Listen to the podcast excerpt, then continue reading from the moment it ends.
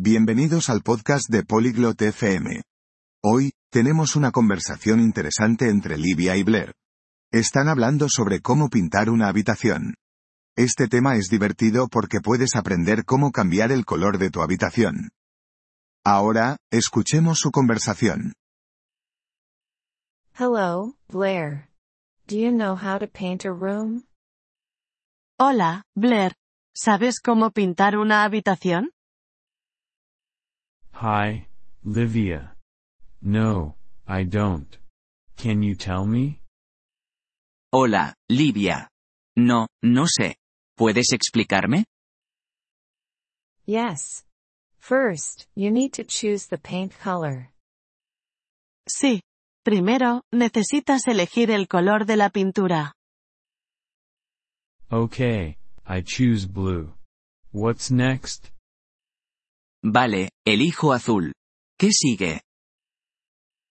Next, you need to buy the paint. Also, buy brushes and a roller. A continuación, necesitas comprar la pintura. También, compra pinceles y un rodillo. How much paint do I need? ¿Cuánta pintura necesito? It depends on the size of the room. For a small room, you need one can of paint. Depende del tamaño de la habitación. Para una habitación pequeña, necesitas un bote de pintura.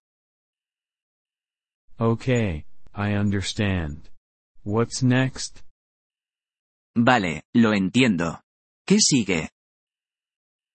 Next, you need to prepare the room.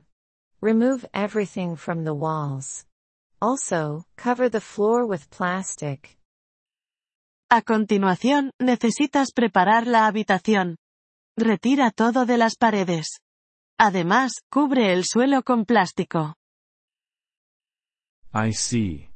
So, the paint doesn't ruin the floor or furniture. Lo veo. Así, la pintura no arruina el suelo o los muebles. Yes, that's right. After preparing, you can start painting. Sí, eso es correcto. Después de preparar, puedes comenzar a pintar. Do I start with the walls or the ceiling?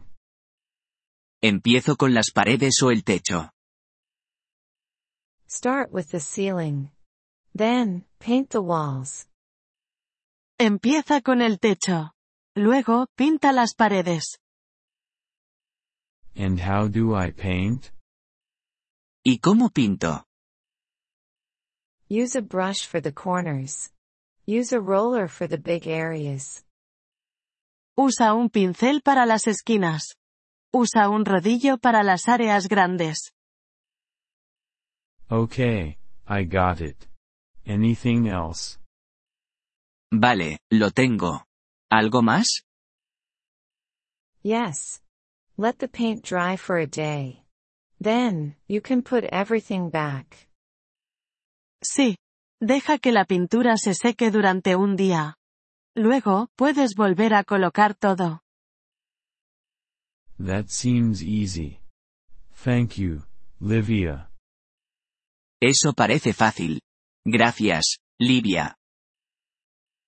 You're welcome, Blair. Happy painting. De nada, Blair. Feliz pintura. Thank you for listening to this episode of the Polyglot FM podcast.